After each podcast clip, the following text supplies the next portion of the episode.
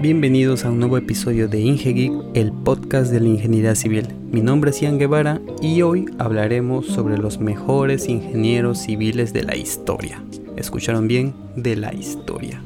Así que si escuchas tu nombre, por favor déjalo en los comentarios en las redes sociales que publiquemos el resumen de este episodio. Y bueno, este episodio nace por iniciativa propia, por querer saber más acerca de la ingeniería y de su evolución con el tiempo. Vale decir que algo no evoluciona por sí solo, sino que siempre hay personajes ilustres que hicieron algo para que la ingeniería civil vaya al siguiente nivel.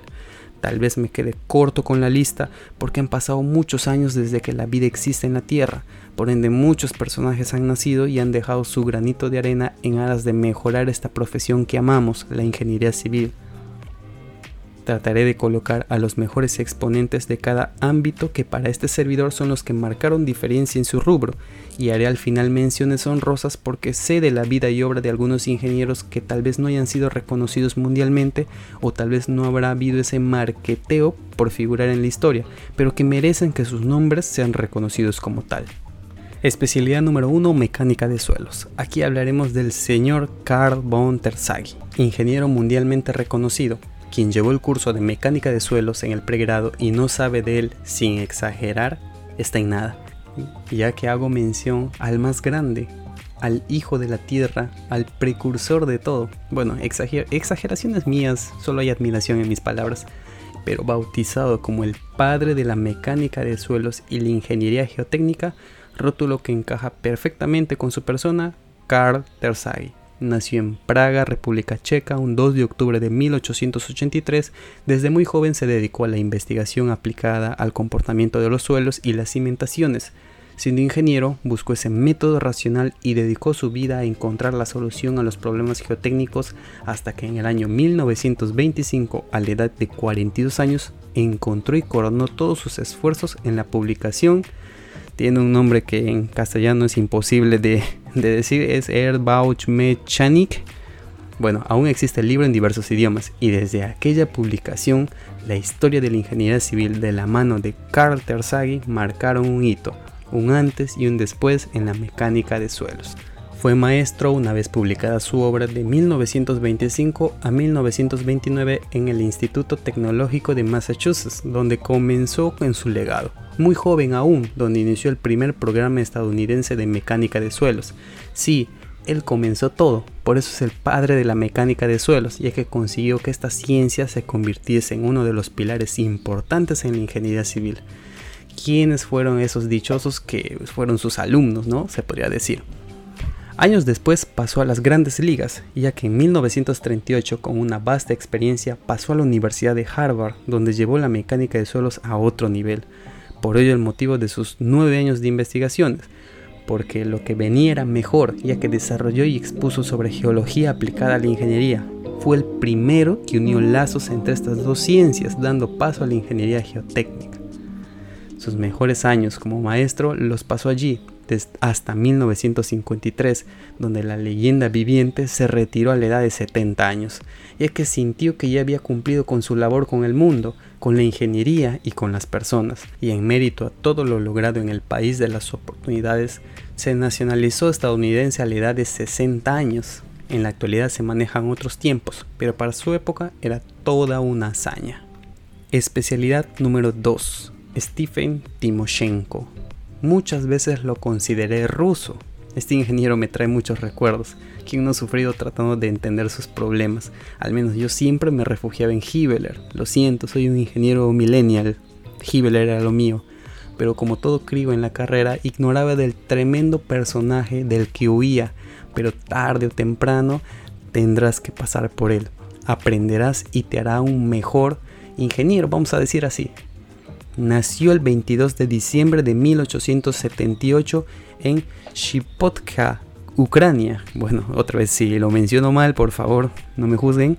Casi contemporáneo de Terzaghi. Al parecer era una época de oro para la ingeniería y fue considerado el padre de la ingeniería mecánica moderna atribución que se le da por sus múltiples trabajos referidos a la ingeniería mecánica, la famosa teoría de la elasticidad y la resistencia de materiales, es decir, los temas más influyentes del futuro del análisis estructural que hasta la fecha de hoy se utilizan.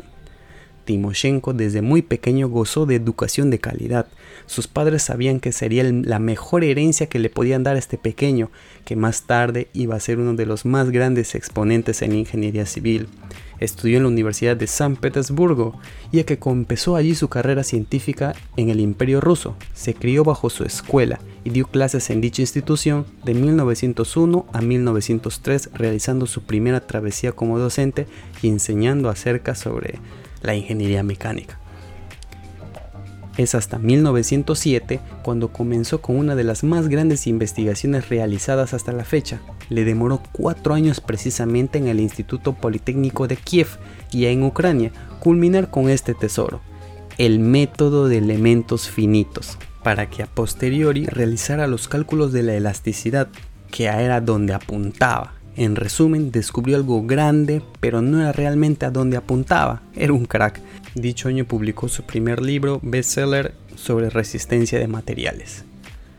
Muchas veces la vida se basa en las decisiones que tomamos. Podemos estar hablando de un grande como Timoshenko, pero la vida como tal, queramos o no, se trata de las grandes fuerzas políticas, y eso él lo vivió al estar en contra de los ideales políticos de un gobierno allá en Kiev, precisamente del ministro de Educación, le resultó muy caro, ya que cayó en pobreza y lamentablemente no importa que seas el más grande de tu época, si el gobierno está en tu contra, la población por inercia lo está, por temor a estas fuerzas. Perdió su empleo y fue manchado su honra como profesional, una pena y claro ejemplo que lo que hasta hoy se vive. En 1911, luego de perder su empleo y estar involucrado en el frente opositor, la carrera de Timoshenko vio la luz de nuevo ganó el premio Zhukovsky de la Academia Rusa de Ciencias, premio que le bastó para sobrevivir mientras estaba desempleado en la ciudad de Kiev. Posteriormente se trasladó a San Petersburgo, donde fue docente del Instituto Electromecánico del Instituto de Vías de San Petersburgo y otra vez Timoshenko en ese periodo de tiempo descubrió la pólvora, ya que desarrolló la teoría de la elasticidad y la teoría de la deflexión de vigas, sí, esa que utilizas hasta la fecha. Timoshenko no pudo con su genio y sus sentimientos de revancha lo obligaron a regresar a Kiev. Esto ya era personal y ayudó a Vladimir Berznatsky a establecer la Academia Ucraniana de Ciencias en respuesta a todo lo ocurrido con el ministro de Educación, siendo la academia más antigua de todas.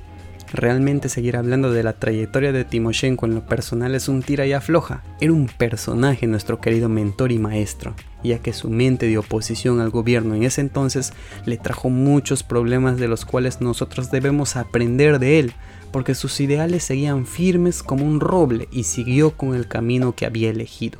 En 1922 emigró a los Estados Unidos, fue docente, amaba esa profesión, lo hizo en la Universidad de Michigan, donde él mismo diseñó los primeros programas de estudio de la carrera de ingeniería mecánica. Como típico trotamundos, en 1964 emigró a Wuppertal, en Alemania Occidental, para más retos, pero donde iba a encontrar fin a una aventura, una verdadera aventura de vida digna de narrar, porque no solo se dedicó a la investigación, Timoshenko hizo en vida todo lo que quiso, impartió y enseñó su legado, se peleó con la política de su país y fue a cuanto lugar podía para seguir con sus investigaciones, conocer el mundo y nada más. Un verdadero maestro. Un dato anecdótico es que fue docente allá en la antigua Yugoslavia. Impartía las clases en ruso, pero usando palabras en croata, es decir, una cosa revuelta que muy a pesar de lo contado, sus alumnos lo entendían a la perfección. Ahora se entiende del porqué de lo complicado de sus libros. Pero también tengamos en cuenta que cuando hablamos de estructuras es como un lenguaje universal, así como el inglés. Creo que todos lo pueden entender y el idioma es el mismo. Sus libros fueron traducidos en 36 idiomas distintos y hacia sus últimos años dejó de escribir sus libros en ruso y empezó a escribirlos en inglés. En 1957, la ASME, ASME creó la medalla Stephen Timoshenko y el primero en recibirla fue él. Todo un caso. Y si quieres saber mucho más de este personaje, escribió su autobiografía, como yo la recuerdo. Sus restos reposan en Palo Alto, California. Y bueno, sé que existen muchos más ingenieros civiles que marcaron hito en la historia de la carrera, así que les prometo que va a haber una segunda parte. Espero que eh, les haya gustado, les haya servido, porque no solamente nos enfocamos en el tema técnico, sino también en el lado humano, porque nosotros como ingenieros civiles es, es cierto, necesitamos datos, necesitamos experiencias, pero también somos seres humanos y también hay una historia detrás. Entonces, esto es a lo que enfocamos el episodio de hoy y el siguiente que será la parte 2. No te olvides de visitar www.ingegeek.site si quieres saber más sobre ingeniería y en cada blog dejo ahí un enlace por si quieres conseguir, porque si, te interesa repasar más temas de ingeniería civil a un super precio, 39 temas a un super precio. No te olvides de visitar nuestras redes sociales y este podcast lo puedes escuchar completo, como ya sabes, en todas las apps preferidas de podcast y los resúmenes los dejo en las redes sociales con el enlace al episodio completo. Yo soy Ian Guevara y este fue el episodio de hoy. No te olvides de seguir a Ingegeek en todas sus redes sociales.